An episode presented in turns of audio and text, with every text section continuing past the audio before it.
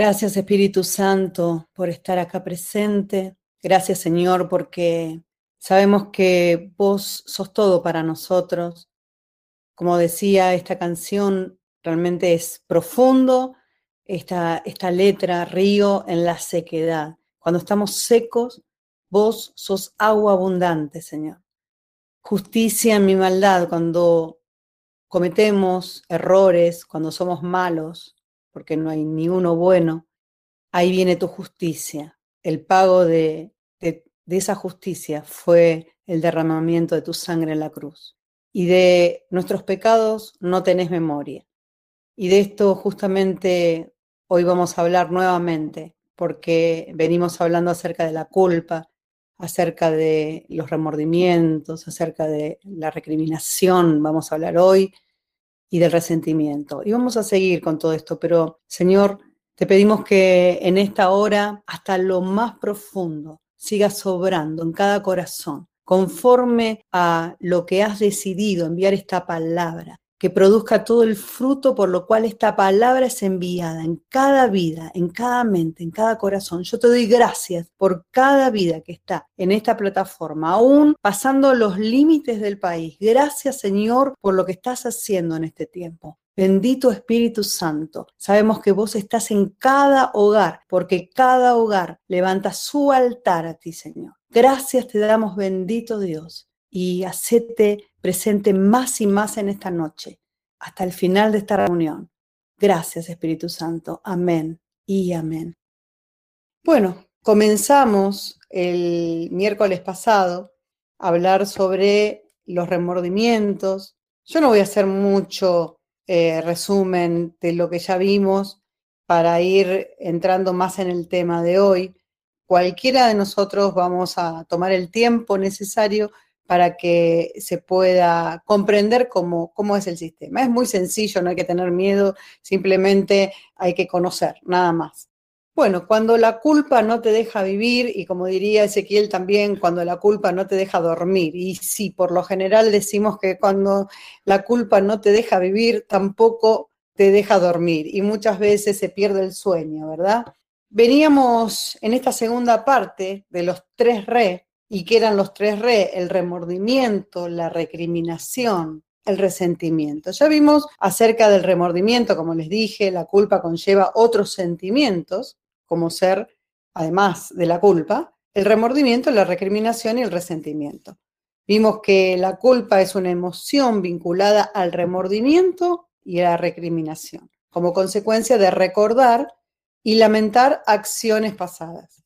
Y les voy a, retomar con un texto bíblico que hice un poquito de, hincapié el miércoles pasado, que está en Romanos 2, del 14 al 16. Yo seleccioné la, la versión de palabra de Dios para todos. Y dice en el verso 14, los gentiles no conocen la ley, pero cuando ellos por naturaleza hacen lo que ordena la ley, aún sin conocerla, entonces ellos son su propia ley demuestran que en su mente está escrito lo que está bien y lo que está mal. Así como dice la ley y su conciencia les sirve de testigo, sus razonamientos los condenan o los defienden porque cuando hacen lo malo tienen remordimientos. Y cuando hacen el bien, saben que hacen el bien y no se sienten culpables.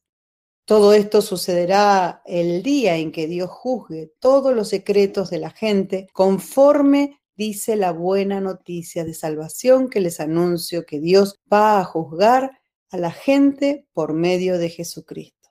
Es un texto interesante para el, tema que estamos eh, abordando, ¿no?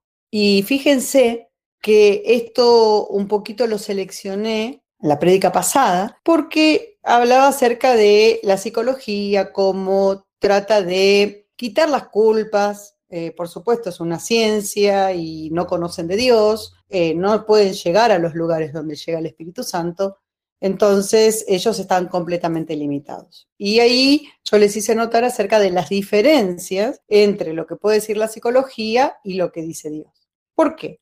Porque Dios está diciendo que aún los gentiles, o sea, los que no conocen de Dios, los que no conocen la ley, pero por cuanto por naturaleza, o sea, porque como les explicaba la vez pasada, Dios, yo digo que es como que nos pone una información, un software cuando nacemos, ¿no? Cuando, cuando somos creados. Y la creación viene por Dios, no porque nuestros papás, sino porque nuestros papás son instrumentos, pero la creación es de Dios. Él tiene un propósito. Él tomó algo especial para ese día de la concepción.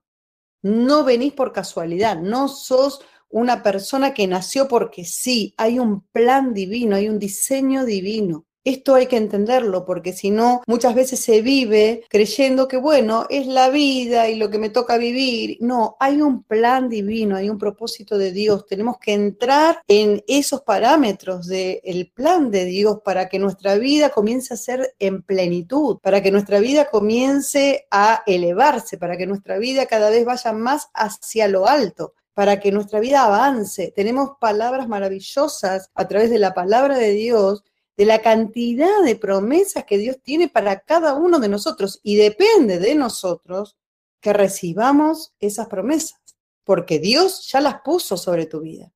El tema es que si vos te dirigís en función a esas promesas o te vas para la dirección contraria. Libre albedrío. Dios nos dio libre albedrío. Por lo tanto, cuando nos vamos a la dirección contraria, obviamente que el, el corazón de Dios se apena porque no está haciéndose su voluntad. Y acá me voy a detener un poquito, ¿no? No sé, por, por algo debe ser que, que el Señor me hace detener en algo que no pensaba. Pero cuando Dios te crea y te crea con ese propósito, tenés un diseño de parte de Dios, una construcción de su parte, que cuando somos dóciles, como este personaje, este, este personaje que, que, planteaba Alexis, ¿no? Para los niños, eh, este, este, este personaje de ser dócil y nosotros nos convertimos en personas dóciles y que aceptamos la voluntad de Dios, vamos a dirigir nuestros pasos en ese diseño. Y todo lo que Dios había planeado, que es la voluntad perfecta, la voluntad buena de Dios, esto ya sabemos que es admirable lo que Dios prepara para cada uno de nosotros los que experimentamos la relación con Dios. Sabemos que vamos en, en la mejor dirección. Vamos, podemos ir en las manos del Señor que solamente nosotros tenemos que hacer lo nuestro. Y lo demás se ocupa a Él. Pero para eso tenemos que obedecer. Cuando nosotros, con el libre albedrío, tomamos otras decisiones y nos corremos o tomamos el camino contrario, nos damos vuelta y a lo mejor seguimos en el camino del Señor. Pero si nos detenemos o nos vamos para otra dirección, por más que seguimos en el camino del Señor, te podés decir cristiano, podés decir eh, yo tengo al Señor porque hablo con Él, pero ¿le estás obedeciendo a Él? ¿Estás haciendo lo que Él te dice? Muchas veces tienen que venir personas de, de otras partes a decirte algo, un mensaje de parte de Dios. Un mensaje para darte cuenta que Dios es el que quiere algo de parte tuya. Dios es el que te está buscando, Dios es el que quiere tu corazón. Entonces, lo principal es saber que cuando nosotros nacemos, cuando nosotros nacemos, Dios nos pone esa información. Llamarle como le quieras llamar. Si lo querés poner desde el punto de vista tecnológico, como digo yo, software. Ahí tenés la información de vida con el que nacemos. Y depende de vos que camines conforme a esa información y no la malogres para que puedas llegar a la meta, para que puedas llegar a ese futuro de gloria, para que puedas llegar a los lugares grandes que Dios tiene para tu vida. Tu vida no tiene que pasar así desapercibida. Tu vida tiene que llegar a lugares altos, porque los hijos de Dios tienen esas promesas solamente con mirar el pueblo de Israel. Fíjense, tomen la palabra, vayan al Antiguo Testamento. Fíjense cuántas veces Dios le ha prometido promesas impresionantes y las ha cumplido pese a la desobediencia del pueblo de Israel. Pero el corazón de Dios siempre es buscarte. No importa si desobedeciste en medio del camino. No importa si te quedaste quieto, paralizado, en medio del camino. No importa, porque el corazón de Dios siempre va a estar para decirte, vamos, seguí adelante, seguí adelante que tengo cosas maravillosas, lo que viene es grandioso, pero obedeceme, seguí por este camino, seguí por la dirección que yo tengo preparada, porque si te vas de esta dirección, no puedo bendecirte, no puedo hacer lo que ya diseñé. Está dentro de ese plan, está dentro de ese propósito. Si te salís, es imposible que lo recibas y tu vida no va a tener sentido y tu vida no va a lograr el propósito por el cual naciste. Y dice en la palabra que por naturaleza, aún los gentiles, los que no conocen de Dios, dice que hacen lo que ordena la ley, aún sin conocerla. Entonces ellos son su propia ley. Demuestran que en su mente está escrito lo que está bien y lo que está mal. Así como dice la ley, su conciencia, su conciencia les sirve de testigo. Sus razonamientos los condenan o los defienden porque cuando hacen lo malo tienen remordimientos y cuando hacen el bien saben que hacen el bien y no se sienten culpables. Qué maravilloso saber que Dios puso a toda la creación bajo la misma posibilidad. Todos tenemos la misma posibilidad. Después, si lo aceptamos, como dice acá, los gentiles son los que no, no lo aceptaron, los que no conocen, pero los hijos de Dios aún por supuesto que tenemos mucho más, ¿no? Mucha más ganancia. Y dice que todo esto sucederá el día en que Dios juzgue, porque habrá un día, habrá un día, el día del juicio. Todos los secretos de la gente, conforme dice la buena noticia de salvación que les anuncio, que Dios va a juzgar a la gente por medio de Jesucristo. Y menos mal que va a ser por medio de Jesucristo, porque también la palabra dice que Jesucristo es nuestro abogado. Por lo tanto, es quien nos defiende. Cuando intente el enemigo venir a tirar algo en contra de nosotros, Él, a través de su sangre preciosa, pagó el precio. El precio que teníamos que haber pagado nosotros. Él lo pagó por nosotros. Y gracias a eso tenemos salvación. Y ya metiéndome en el tema de recriminación, recriminar consiste en enrostrar la acción o una actitud a una persona. Cuando alguien le recrimina algo a otro sujeto, le echa en cara aquello que hizo o dijo a la manera de reprensión o amonestación. Lo que se hace al recriminar es manifestar un descontento. Quien recrimina expresa su malestar a otra persona, ya sea para exigirle un cambio o simplemente para dejarle en claro que no está de acuerdo con su accionar. Una recriminación, por sus características, puede ser el primer paso hacia una discusión o una pelea, que es más grave, ya que pocas personas toleran o aceptan una, una reprensión. Cuando alguien recrimina una conducta a otra persona y lo hace en público, la provocación es mayor, ya que el receptor de dicho reproche puede sentirse humillado. Y ahí ya entramos a jugar, fíjense, con temas que vamos a ir desarrollando en las diferentes series, o sea, en los diferentes espacios de esta serie, eh, que tienen que ver con la culpa también, que es humillación, es vergüenza, eh, por supuesto que a través del resentimiento puede derivar, que también vamos a verlo hoy, del resentimiento puede derivar en rencor, eso lo vamos a ver sobre el final, cómo se generan los sentimientos de resentimiento y de rencor, que es más grave, a través del enojo, a través del odio, cómo poder revertir esas situaciones a través del perdón. Vamos a, profundizar sobre el perdón, sobre el arrepentimiento. Vamos a ver muchos temas sobre esta misma serie, ¿no? Pero, como les digo acá, cuando se hace en público, la persona que recibe el reproche se puede sentir humillado, avergonzado, independientemente del tono que se utilice. puedes utilizar un tono eh, hasta más amigable, pero sin embargo la persona se puede sentir humillada. Lamentablemente, dadas ciertas cuestiones sociales, no es habitual que los seres humanos aceptemos nuestros errores con calma y apertura, sino que la tendencia más común es intentar hacer responsable a un tercero. Es la, es la más común, ¿no? Es la del, huerto del Edén. Eh, cuando, cuando viene, ¿no? Eh, el momento donde Dios le pregunta a Adán, y Adán, ¿qué hace? Es como que acusa, ¿no? Y hasta como que, que larga la responsabilidad a Dios por la compañera que le creó.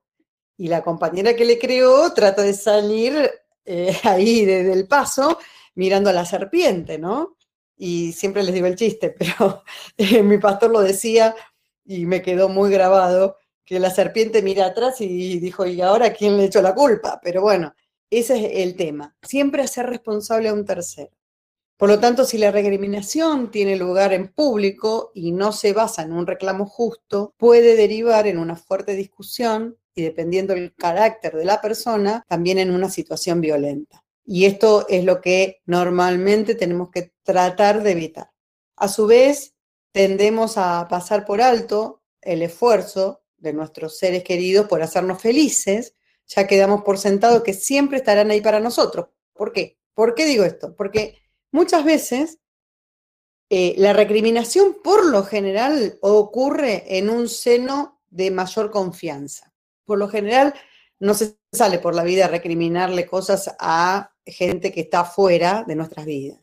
Tendemos a hacerlo con los que tenemos cerca. Entonces ahí es donde esa tendencia es como que pasa un poco por alto el esfuerzo que quizás nuestros seres queridos hacen por tratar de que estemos bien, de que seamos felices, y damos por sentado que total, esto es típico, le pasa, yo creo que les pasa a todos, nos pasa a todos, que como son nuestros seres queridos, bueno, siempre van a estar ahí para nosotros, para, para estar con nosotros, porque son nuestra familia, y quizás nosotros somos demasiado duros con estas personas cuando cometen un error, porque por pequeño que sea, lo cual puede resultar totalmente devastador ¿no? para la persona. Se han invertido muchas energías y entusiasmo para tratar de estar bien. Entonces, ahí es donde nosotros tenemos que reflexionar y decir, ¿se justifica llegar al punto de la recriminación? ¿Puedo tratar de optar por otras metodologías? Para que no llegue siempre a hacerse, como decimos, ¿no? Ese rulo donde no salís porque es un círculo vicioso y que no salís de esa situación.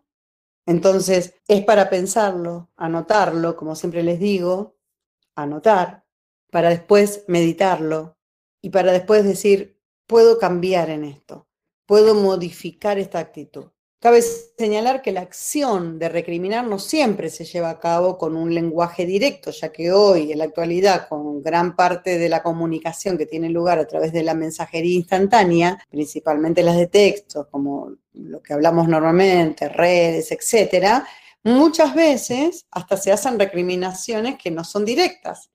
Se mandan por mensajes y eso es peor todavía. Recriminar algo a otra persona haciendo uso de indirectas, por ejemplo, y sarcasmo puede resultar aún más irritante todavía, aunque también pone en riesgo la comprensión del mensaje. ¿Por qué? Porque muchas veces indirectas, a lo mejor la, eh, la persona, la receptora, no recibe la indirecta y bueno, por un lado mejor si lo recibe para bien, ahora si lo recibe para mal, es para peor. Entonces hay que tener mucho cuidado a la hora de accionar porque es importante que revisemos nuestra forma de accionar para que podamos vivir, digamos, como diría la palabra, que la aplico en esto, aunque no es precisamente, pero eh, para vivir quieta y reposadamente, ¿no? Que habla de orar por las autoridades, pero no importa, vivir quieta y reposadamente también. Es importante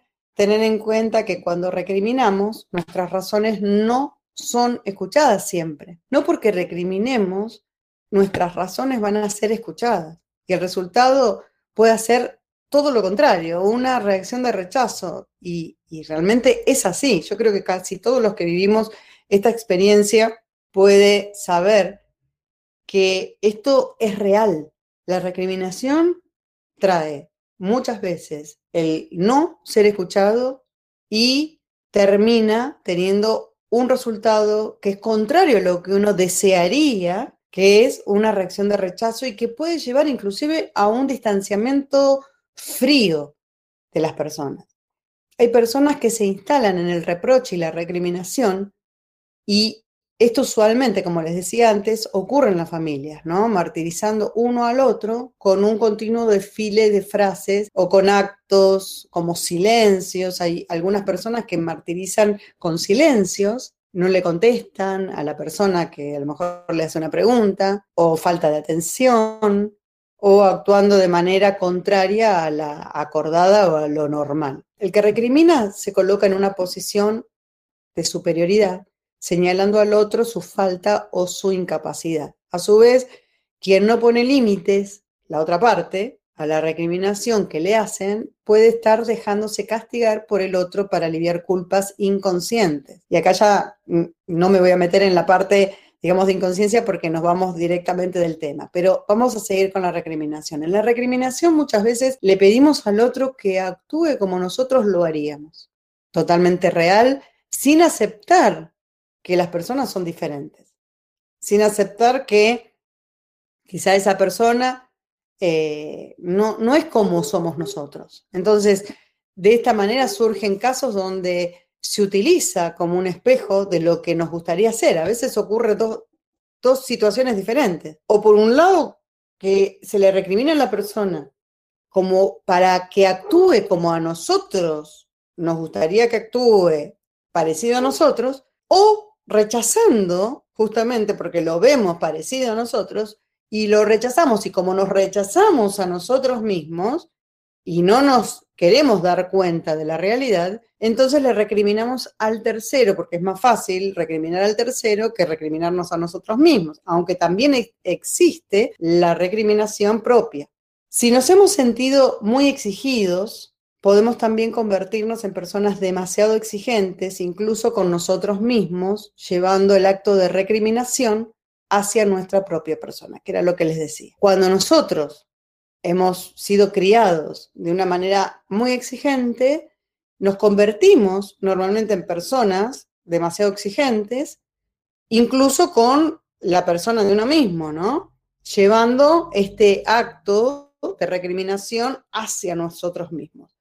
Sea de una manera o sea de la otra, la recriminación no nos hace bien. Sea que la ejerzamos hacia terceros, sea que la ejerzamos hacia nosotros mismos, no es algo bueno porque no construye, sino que todo lo contrario destruye. En Filipenses 2, el capítulo 2, verso 15, dice la palabra, así serán hijos de Dios, sin culpa, y sin falta, viviendo entre una generación perversa y mala. De esta forma brillarán entre ellos como estrellas en un mundo de oscuridad. Fíjense que una y otra vez está viniendo esta palabra, no es la primera vez que la comparto en diferentes administraciones, en diferentes prédicas. Serán hijos de Dios sin culpa y sin falta. ¿Cuándo? Cuando nosotros hagamos, intentemos ser cada día mejores personas, tratando de llegar al nivel que Dios quiere. Por supuesto que estamos en un camino. Estamos en un camino que es hacia adelante y hacia arriba. Vamos avanzando y vamos subiendo.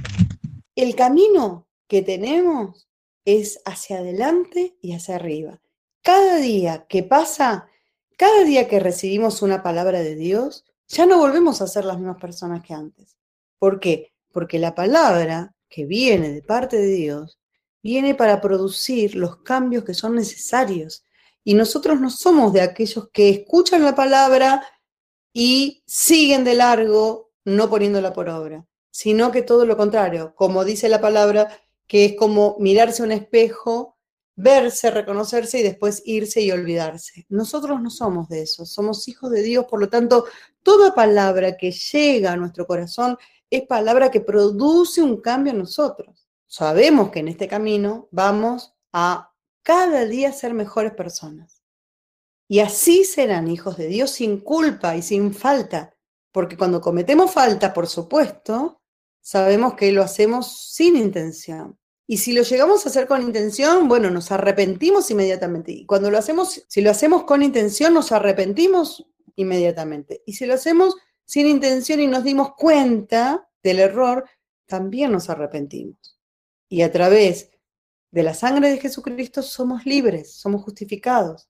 Entonces, vivimos en medio de una generación perversa y mala que nos lleva permanentemente a la situación de cometer errores, tener malos pensamientos, pero nosotros no somos de esa manera, porque dice que de esta forma brillarán entre ellos como estrellas en un mundo de oscuridad. Y esto, nuevamente, lo uno, lo amalgamo con la palabra de segunda de Pedro, capítulo 1, verso 19, que también venimos compartiendo a través de las prédicas del pastor Juan Miguel los días domingos, que nos viene ministrando una y otra vez esta palabra. El Señor da esta palabra porque dice, hablando a través de la palabra profética, podemos confiar por completo en lo que dijeron los profetas y está muy bien que ustedes sigan cuidadosamente sus palabras. Sus profecías son como una lámpara que alumbra en la oscuridad hasta que llegue el amanecer en el que Cristo, como la estrella de la mañana, les traerá nueva luz al corazón. Nosotros somos de los que resplandecen. De esta forma brillarán entre ellos, entre esta generación mala y perversa, como estrellas en un mundo de oscuridad. Nosotros somos diferentes. Tenemos que ser diferentes, porque recibimos la palabra, la aplicamos y por más que te cueste, todos los días vas a ser un poquito mejor. Entonces, no importa si fue poquito, si fue mucho, porque Dios no va a pretender que de la noche a la mañana te conviertas en un hijo de Dios con honores. Decimos que la palabra del Señor dice que a la altura, ¿no? De la plenitud de Cristo, sí, en ese camino vamos.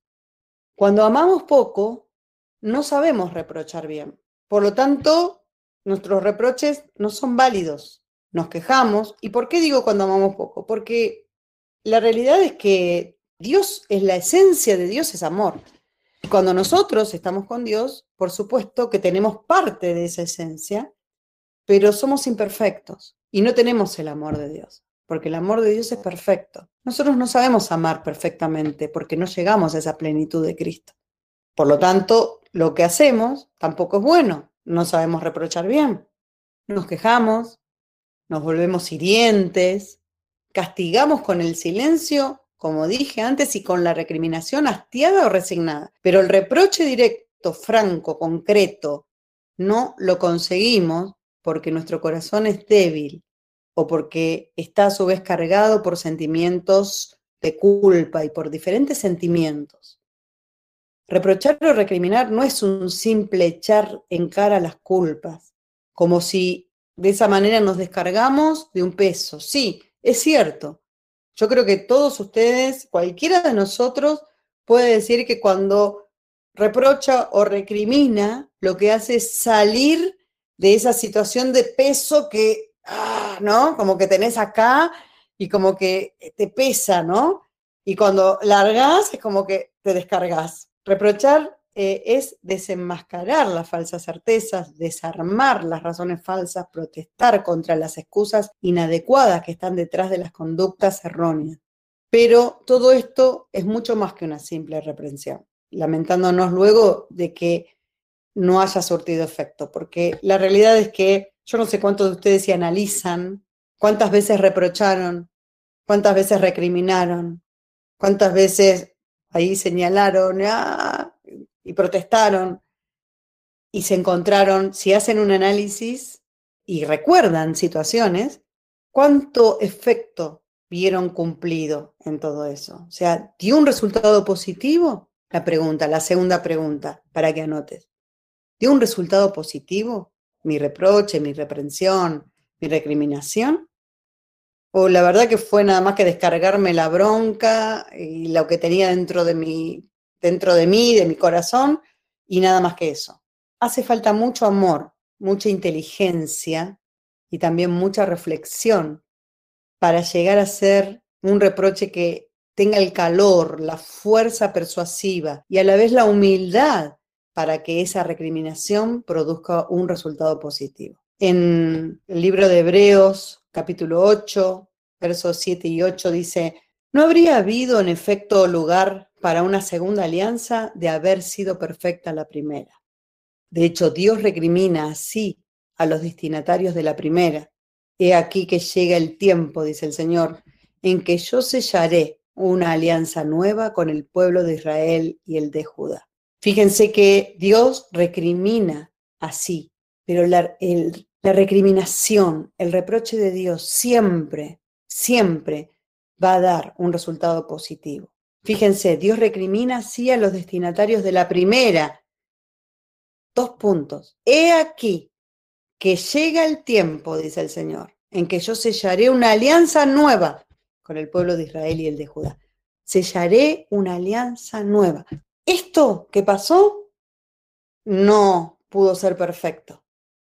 Y Dios recrimina, pero inmediatamente les dice que ya les da el sello de una nueva alianza. Es positivo, es eh, reparador, es constructivo, no es, digamos, el reproche que nosotros como seres humanos normalmente hacemos. Entonces, esa es la gran diferencia. Si tu reproche, si tu recriminación no va a construir, quítalo de tu boca. Y después vamos a seguir en el momento de la conclusión. Vamos al resentimiento. ¿Qué es resentimiento? La definición dice que el término resentimiento en su origen etimológico procede del latín y es fruto de la suma de tres vocablos latinos, el prefijo re, que todos sabemos que habla de repetición, el verbo equivalente a sentir y el sufijo miento. Resentimiento es la acción y efecto de resentirse, resentirse. En definitiva, es tener un enojo o pesar por algo. El resentimiento se refleja en diversos sentimientos y actitudes, como la hostilidad hacia algo o alguien, la ira no resuelta sobre un acontecimiento, el enfurecimiento o la incapacidad para perdonar. El resentimiento no te conduce a ningún lado. Debemos aprender a perdonar. Por eso voy a tomar un día para poder hablar acerca del arrepentimiento y del perdón. Es importantísimo.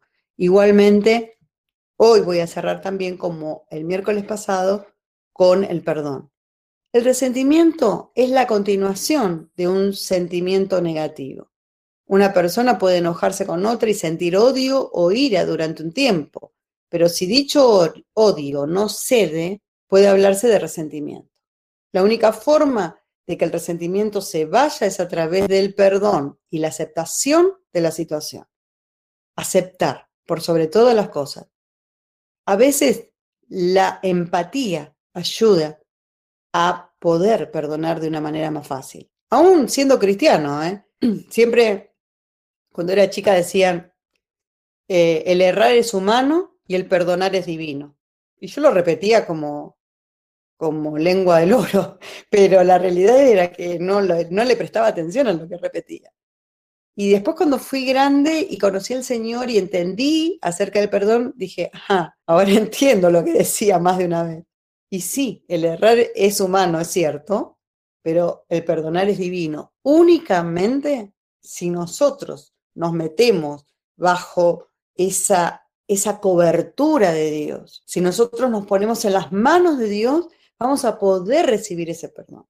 Aceptar la situación también es parte, como les digo, de empatizar con la situación, con la persona, ponerse en el lugar, en el zapato del otro sería, ¿no? Porque muchas veces no comprendemos qué es lo que le pasó a la otra persona. Y eso también está bueno como hijos de Dios, más todavía. El pasado es un elemento clave del resentimiento, ya que este siempre está basado en hechos que ya sucedieron y que causaron un dolor que no puede borrarse. Puede vincularse al resentimiento, una herida abierta que no sana y que no deja de producir dolor. Y esto también es para detenernos un poco. ¿Por qué? Porque muchas veces venimos con resentimientos, venimos con odios, con peor, con rencores pasados con rencores que no te permiten llegar incluso a la presencia de Dios. ¿Por qué? Porque todo este tipo de manifestaciones forman una barrera entre tu vida y Dios. ¿Por qué? Bueno, fíjate, por ejemplo, cuando Jesús estaba en la cruz y fue abandonado por el Padre. ¿Por qué fue abandonado por el Padre?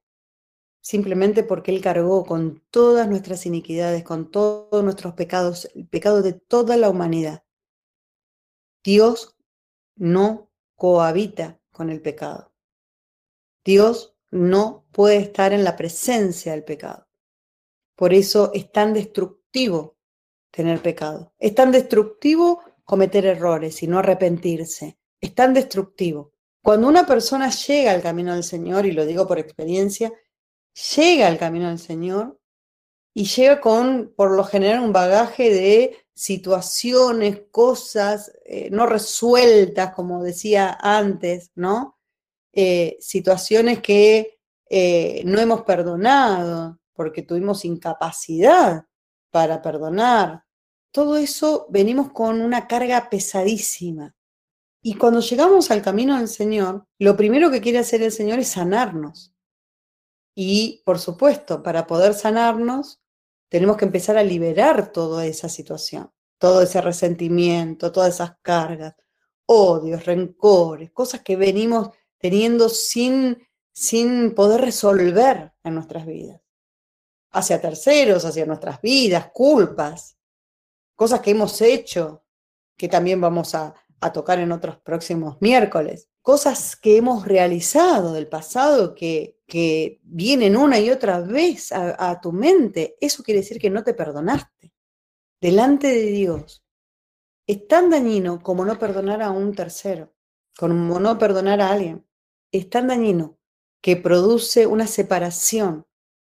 Y quizás si a veces te encontrás con que te cuesta muchísimo llegar a la presencia de Dios, puede haber raíces de amargura, puede haber cuestiones no resueltas que todavía están en tu corazón, que debemos, tocando estos temas, revisar, porque por algo el Señor está trayendo estos temas.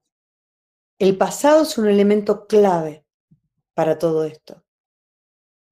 Y si te vienen a la mente cuando hablamos de esto, situaciones que vienen como recordatorios como imágenes de tu pasado, bueno, también anotalas, solamente para vos. No tenés que esto mostrárselo a nadie, solamente para vos. Anota. ¿Qué imágenes te vienen?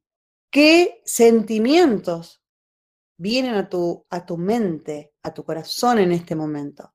¿Qué recordatorios vinieron a tu mente de acciones, de situaciones, de cosas vividas que una y otra vez vuelven y no te dejan vivir. Todos esos hechos que sucedieron, que causaron dolor, que creíste que los tenías superados, pero la realidad es que no. Porque si vuelven una y otra vez, o si cuando estamos tocando estos temas vuelven y no te dan paz, evidentemente no pudiste borrarlos. Si no, los recordarías, pero como, como si fuera una película, hasta algo que, que no tiene nada que ver con tu vida. Puede vincularse al resentimiento, una herida abierta que no sana. Y acá es donde tenemos que trabajar esa herida abierta, que no pase de estos días donde pueda comenzar a cicatrizar esa herida abierta que no sana, que no deja de producir dolor, que pueda cerrar en el nombre de Jesús. Mostrarte nervioso o muy sensible ante ciertos hechos o personas, tener una actitud hostil, expresar dificultades para confiar en nuevas relaciones, esto le pasa a mucha gente, y sentirse menospreciado son algunas de las consecuencias del resentimiento. Hay mucha gente que se siente menospreciada por ahí sin justificativo, pero ellos creen que sí, que tienen justificativo a, recibir menosprecio o a sentirse menospreciados. O sea, se sienten menos, pero como que los demás los hacen sentir menos. Y quizá eso no estuvo, no existió, pero es, son de esas acciones que nosotros, digamos, tenemos dentro de nuestro interior que son falsas, a través de tomar falsas, falsos datos y comenzamos en nuestro interior a construir este tipo de sentimientos. Quizá el nerviosismo, ser muy sensible a ciertos hechos o determinadas personas que sí resultaron que te causaron daño o tener actitudes hostiles y vos te justificás diciendo, bueno, pero lo que pasa que yo me encuentro con esta hostilidad porque me hicieron esto, esto, esto, bueno, todo eso muestra resentimiento tener dificultades para poder confiar en nuevas relaciones? ¿Qué culpa tienen las nuevas personas? Que a lo mejor no tienen nada que ver con tu vida. ¿No? Esto le pasa muchas veces en, en el ámbito de la pareja, que fueron defraudados por una pareja y después no pueden volver a confiar en otra persona. Existen algunas formas de superar el resentimiento hacia otra persona por un hecho concreto. Y estos hechos son aceptar lo sucedido y comprender que la vida está llena de injusticias, o sea, no te pasa nada terrible, inaceptable, que está fuera del planeta. Simplemente es parte de la vida. Hoy le decía a un proveedor que me pidió 50 veces disculpas por, por, un, por haberme enviado un producto que no estaba del todo chequeado, que había ido a una reparación y me pidió tantas veces disculpas, me hizo eh, llamar por el empleado para pedirme otras disculpas y yo ya no sabía cómo hacer para, porque quería terminar con la, conversación y no, y no paraba de pedirme disculpas. Y le terminé mandando un audio diciéndole, mira, son cosas que, pasan. O sea, yo también tengo empleados, he tenido una fábrica en Buenos Aires, eh, sé las cosas que han pasado y, la realidad es que es, es, aceptar lo sucedido, o sea, son cosas que ocurren, eh, lo ideal es que, esto les enseñe nada más, o sea, no tanto disculpas, sino que les enseñe para que en un futuro a otras personas, no importa a mí, pero a otras personas, eh, no les vuelva a pasar algo similar. Eso es todo, aprender de la lección, ¿no? Pero comprender que la vida está llena de estas cosas. No hacernos tanto drama porque, ay, qué terrible lo que me pasó a mí. ¿Vieron esas personas que son a veces como, como que te exasperan, ¿no? Porque se creen que todo lo malo les pasa a ellos, todo lo terrible les pasa a ellos. ¿Y cómo decirles, no? Porque no se cierran en su mente y no escuchan cuando le decís, mirá, no te pasó nada del otro mundo. Simplemente algo que te puede pasar. ¿Por qué no te va a pasar? Mejorar el nivel de autoestima, estableciendo que después de aquel suceso se maduró y se pudo avanzar.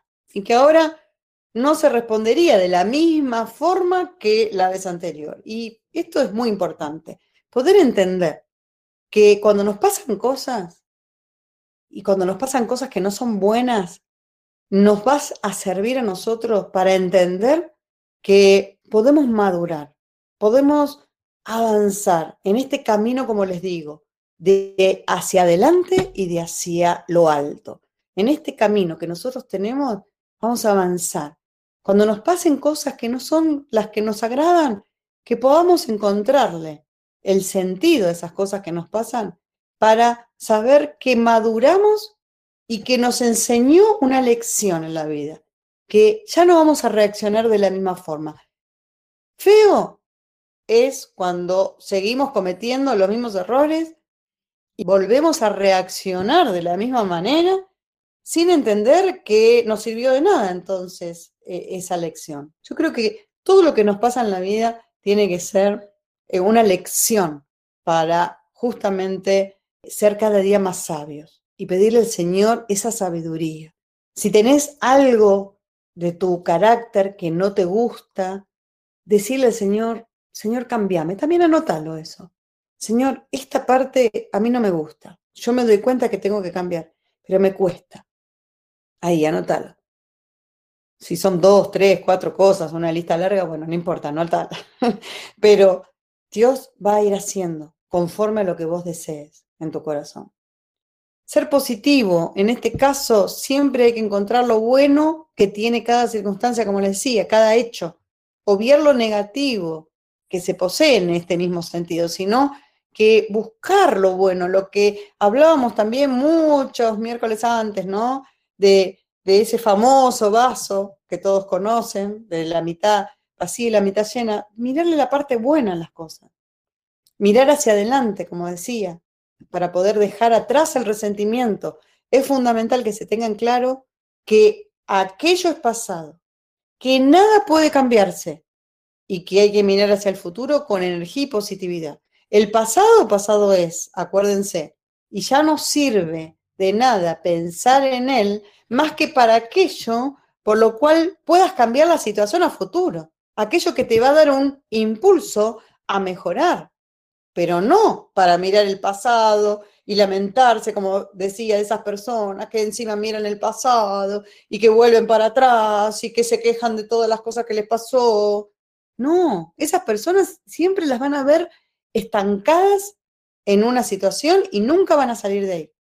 Si no cambias, si sos de esas personas, si no cambias, nunca vas a poder salir de esa situación. Pero si vos tomás esta palabra y decís, dejar el resentimiento porque es pasado, el pasado quedó en mi espalda, yo no me vuelvo.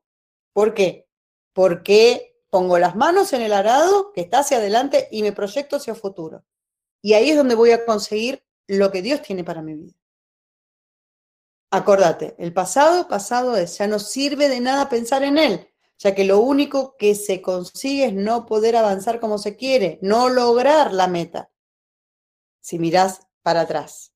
Si mirás para atrás, encima te detenés. Todos recordamos la situación ¿no? que narra la Biblia acerca de la mujer de Lot. No se los voy a decir de nuevo, pero ahí está. Mirar el pasado, no. El presente, lo que está por delante. Perdonar. Con esto nos referimos no solo a perdonar a la persona que nos hizo el daño, sino también perdonarnos a nosotros mismos. Perdonarnos a nosotros mismos. Importantísimo entender que debemos perdonarnos cuando no nos hemos perdonado. Como te dije antes, si te vienen esos pensamientos, esas situaciones que vienen una y otra vez y te dan vergüenza y sentís humillación y a lo mejor nadie los conoce, o a lo mejor sí, pero no te importa. Si estás delante de Dios, Él ya te perdonó. Ya está.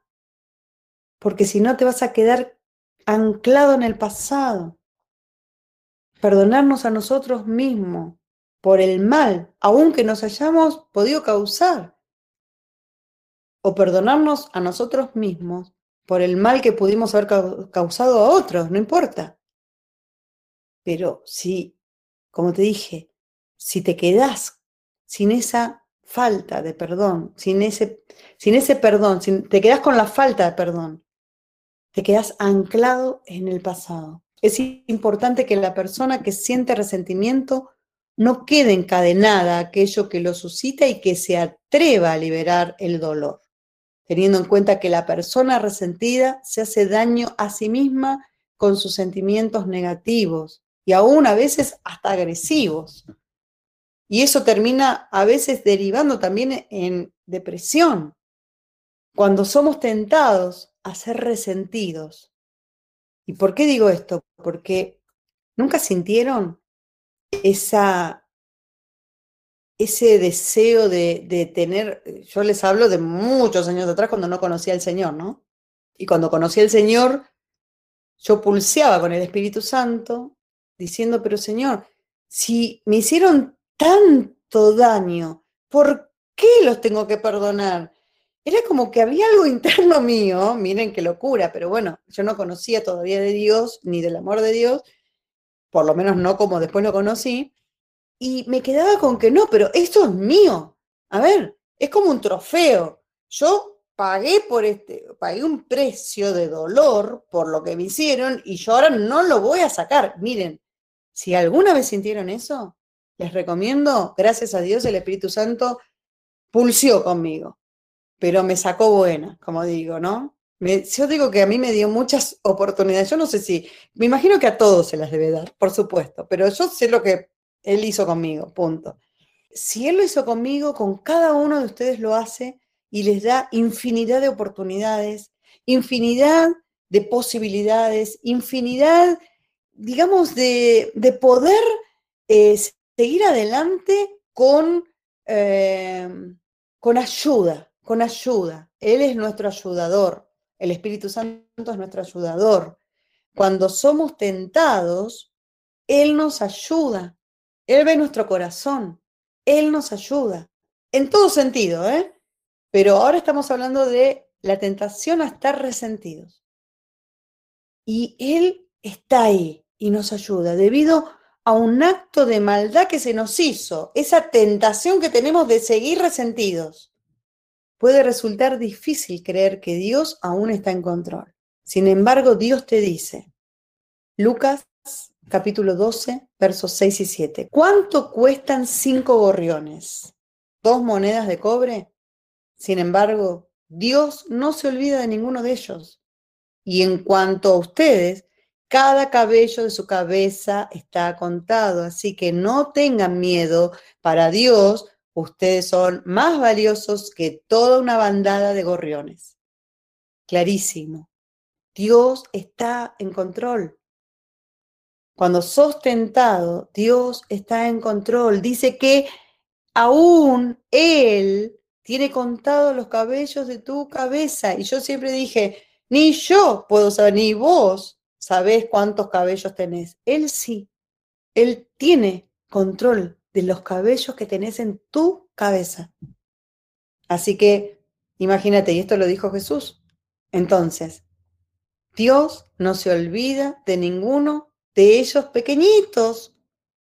Cinco gorriones que no valen nada a nivel valor humano, al valor monetario, digamos. Así que no tengan miedo. Para Dios ustedes son más valiosos que toda una bandada de gorriones. Mucho más. Y en este contexto también me vino a la mente recordar a José. Esto lo agregué a lo último, así que seguramente en el PDF no lo van a tener. Pero me vino a la mente recordar a José, ¿no? Siempre me impactó José, su respuesta, la respuesta de José luego de haber sufrido tanto por lo que le hicieron sus propios hermanos de sangre, por ser el favorito de su padre, y quien Jacob quería que fuese su sucesor. Obviamente le elaboró una túnica de colores, como todos sabemos, que lo distinguía, hecho que enfureció aún más a sus hermanos. ¿Por qué? Porque ellos ya estaban enfurecidos con José, porque era el predilecto, ¿no? Era el que Jacob quería como sucesor. Y ahí ellos se enfurecieron más, a tal punto que buscaron una ocasión para dañarlo, para vengarse. Un día, dice la palabra, que sus hermanos llevaron animales a pastar a un lugar lejano de las tiendas de donde estaban ellos, y al pasar el tiempo y ver que no regresaban, Jacob, ¿qué hizo? Lo envió a José a buscarlos. Y de esa manera poder verificar que se encontraban bien. Sus hermanos, al ver desde lejos que venía José, planearon matarlo. Rubén, el mayor de estos hermanos, intentó convencerlos de que no era buena idea. Ahí estaba el poder de Dios. En el corazón de Rubén, el obrar de Dios para convencer a sus hermanos de que no lo maten. Pero cuando José llegó, lo arrojaron a un pozo de agua vacío y lo tuvieron atrapado como cautivo hasta decidir qué hacer con él. Como que se deshicieron de él un, tiempo. Al día siguiente pasó por el lugar una caravana de mercaderes que iban para Egipto y los hermanos de José, bueno, lo vendieron como esclavo. De regreso con Jacob le mintieron diciendo que solo habían encontrado la túnica de José, la cual la embebieron en sangre de un animal para hacerle creer a, Jacob que había sido atacado por un animal por una bestia y que lo había matado. Jacob, obviamente desconsolado, vivió su vida y bueno, después seguimos con José, como Dios empezó a usarlo, que tenía ese plan maravilloso que yo les digo, ese diseño perfecto que tiene en tu vida y en mi vida. Y José, miren, y a mí me impacta cómo él respondió ante la maldad de sus hermanos. ¿Los dañó? ¿Lo, dañaron sus hermanos a, a José? Por supuesto que sí. Cualquiera podría quedarse resentido y haber odiado a sus hermanos y haber dicho, ahora cuando vengan, o si alguna vez aparecen, me voy a cobrar con ellos. Sin embargo, José en Génesis 50, 20 dice, ustedes se propusieron hacerme mal, pero Dios dispuso todo para bien. Él me puso en este cargo para que yo pudiera salvar la vida de muchas personas. Fíjense qué lejos del resentimiento. Tenía todo el derecho de tener un sentimiento de, de odio, de molestia, de lo que sea. Sí, pero él era una persona conforme a Dios. Hacía la voluntad de Dios, agradaba a Dios.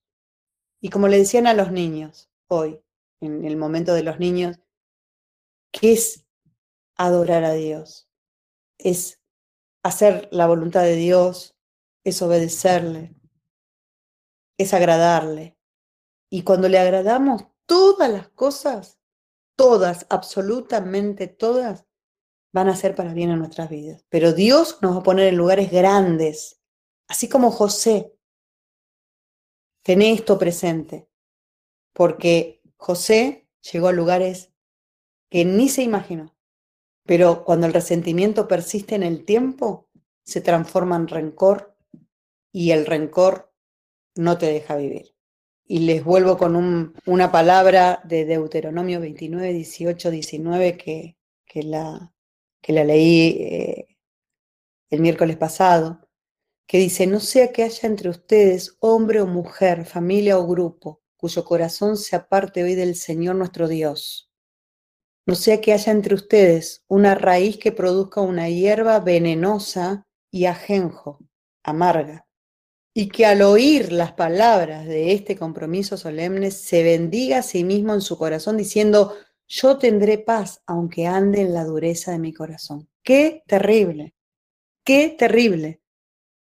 No sea que haya entre ustedes o que haya entre ustedes, ¿no? En definitiva, una raíz que produzca una hierba venenosa, veneno y ajenjo, amargura, a tal punto que diga, yo tendré paz aunque ande en la dureza de mi corazón.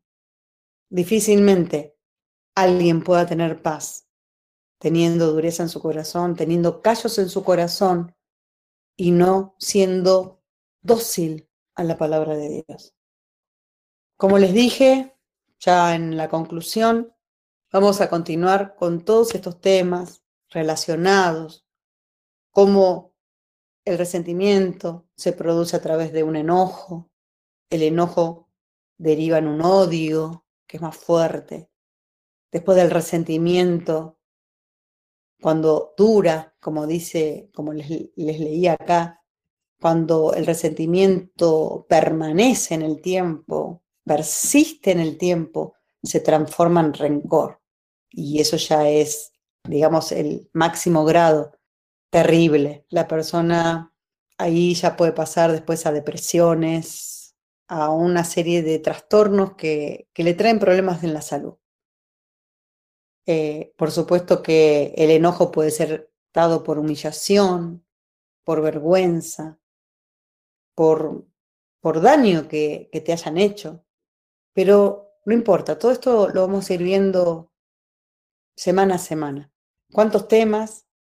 Pero hoy nos vamos a concentrar en estos dos sentimientos, ¿no?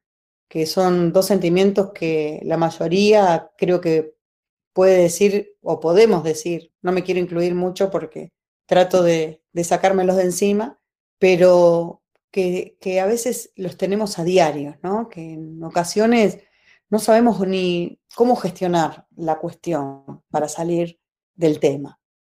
Dijimos que el reproche y la recriminación no es un simple, no es un simple echar en cara las culpas con el fin de descargarnos un peso encima.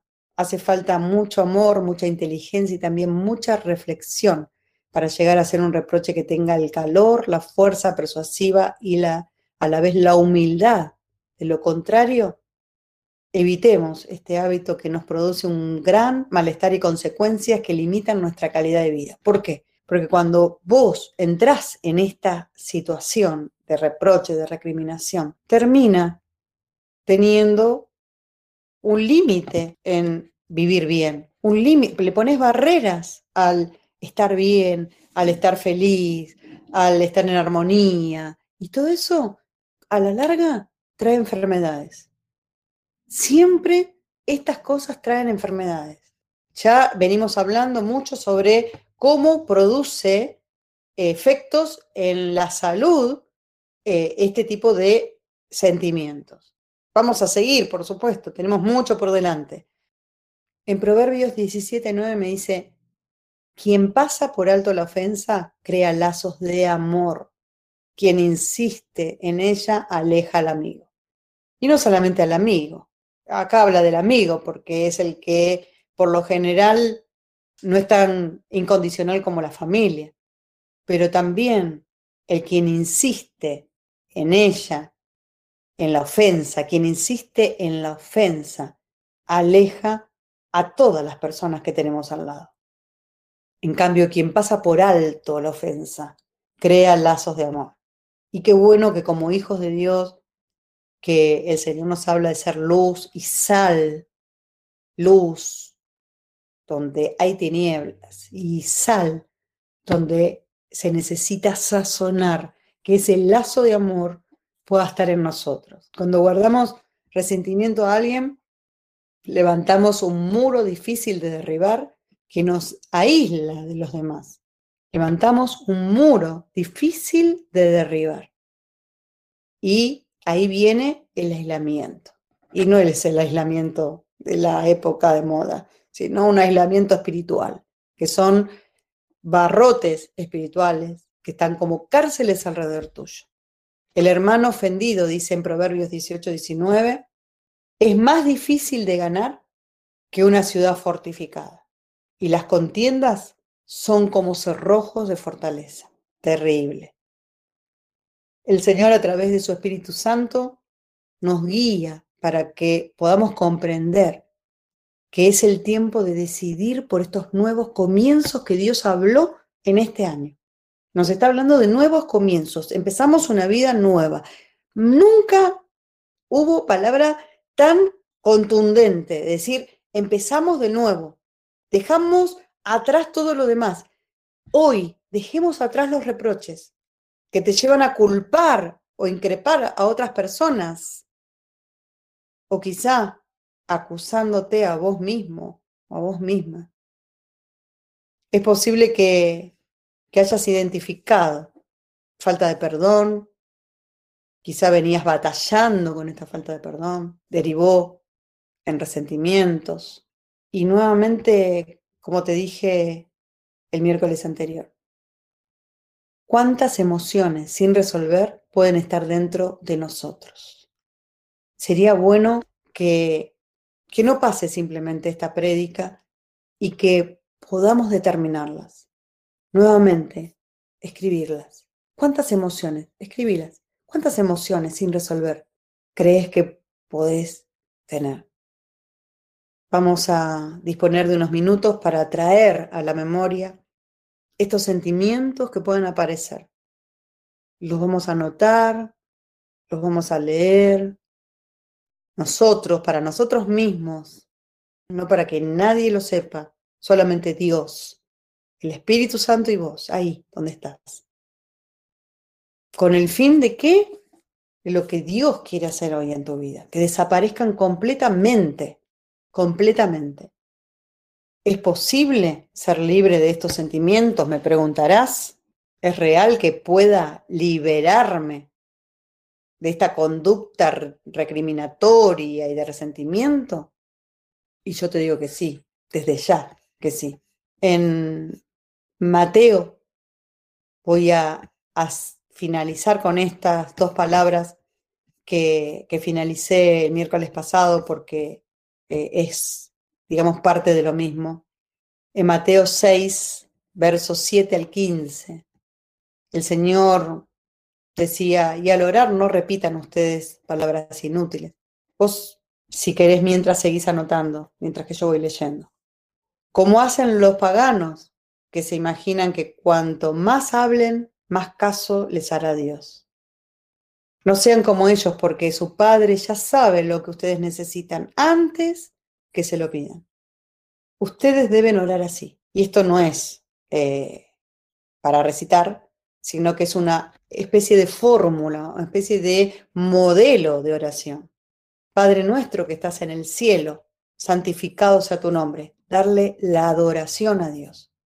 Con tus palabras. ¿Te gusta decirle Padre nuestro que estás en los cielos? Se lo decís. ¿Te gusta decirle papá? Vos que estás en el cielo, que glorificado es tu nombre, que es maravilloso, que sos, como dicen los chicos, decían hoy y el domingo pasado, sos un genio, que sos lo más, bueno, ahí. Él mira la intención de tu corazón, no las palabras. Venga tu reino, venga tu reino a mi vida, a mi familia, a mi trabajo, a mi economía. Venga tu reino, hágase tu voluntad, acá en la tierra, ahí, sobre aquellas personas que vos me estás dando hoy para que pueda hablarle, para que esas personas conozcan de tu amor, ahí, hágase tu voluntad. En la tierra, acá donde yo estoy, así como es hecha en el cielo, o sea, perfecta, porque en el cielo su voluntad está perfecta. Danos hoy el pan que necesitamos. Y ahí le podés orar acerca de la economía, todo lo que vos quieras. Pero después viene algo muy, pero muy importante para cerrar este mensaje. En el verso 12 dice, perdónanos el mal que hemos hecho, así como nosotros hemos perdonado a los que nos han hecho mal. Y no nos expongas a la tentación, sino líbranos del maligno. Y en el 14, fíjense que acá termina la oración, amén, ¿no? Que así sea. Y en el 14 vuelve Jesús y dice, porque si ustedes perdonan a otros el mal que les han hecho, su Padre que está en el cielo los perdonará también a ustedes. Fíjense esto que es tremendo. Todos lo conocemos, pero entiendan lo que Dios y lo que el Espíritu les está diciendo. Pero si no perdonan a otros, tampoco su Padre les perdonará a ustedes sus pecados. Y ahí ya no tenés más historia, ¿eh? porque no me vengas con que, bueno, pero Jesús es el que pagó mil precios. Sí, sí, sí, está todo bien. Pero Jesús te está diciendo que si no perdonas, tampoco nuestro Padre Celestial nos va a perdonar. Y si Dios no nos perdona nuestros pecados, ¿qué se imaginan ustedes?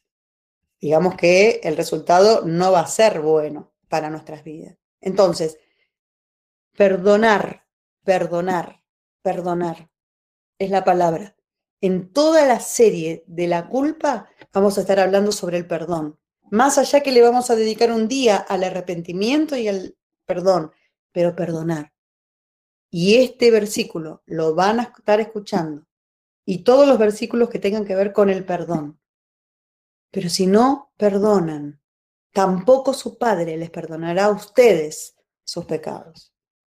Fíjense, y cierro con Isaías 1, 17, 18. Aprendan a hacer el bien, a ser justos y ayudar a los pobres, a los huérfanos y a las viudas. Vengan y aclaremos las cuentas. Miren, con signos de admiración. Vengan y aclaremos las cuentas, dice el Señor. Por profunda que sea la mancha de sus pecados, yo puedo quitarla y dejarlos tan limpios como la nieve recién caída. Aunque sus manchas sean rojas como el carmesí, yo puedo volverlas blancas como la lana. Así dice el Señor. Palabra del Señor, amén. El Señor puede volver, por profunda que sean nuestras manchas de pecado, las quita y nos deja limpios, tan limpios como la nieve recién caída. Eh, los otros días teníamos nieve acá cuando, cuando yo les compartí este versículo y, y les dije, como la nieve recién caída, más pura y más limpia que la nieve recién caída, no hay nada. El Señor sabe las palabras exactas. Nosotros a veces cometemos errores, pero Él no se confunde. Él da las palabras exactas. Él nos deja tan limpios como la nieve recién caída y nos va a hacer volver blancos como la lana. Padre, te damos gracias, Señor, por este tiempo, por tu palabra, por lo que has obrado en cada corazón, Señor. Yo sé que tu Espíritu Santo no solamente ha obrado y trabajado con las palabras que han sido soltadas en esta noche, sino que seguirá trabajando aún en sueños, en el descanso, a la mañana, al día siguiente, cuando vengan a la memoria, vendrán estas palabras a la memoria en cualquier momento de cada uno de mis hermanos, porque tu Espíritu Santo lo va a hacer. Esa va a ser la señal, esa va a ser la señal, Señor, del pacto tuyo con tus hijos, con tu pueblo, aquellos que desean servirte, aquellos que desean seguirte, aquellos que desean conseguir ese, lograr esa meta, llegar a ese diseño perfecto tuyo, Señor. Te alabamos y te bendecimos y te damos toda la gloria y el honor por siempre y para siempre. Amén y amén. Gracias, Señor.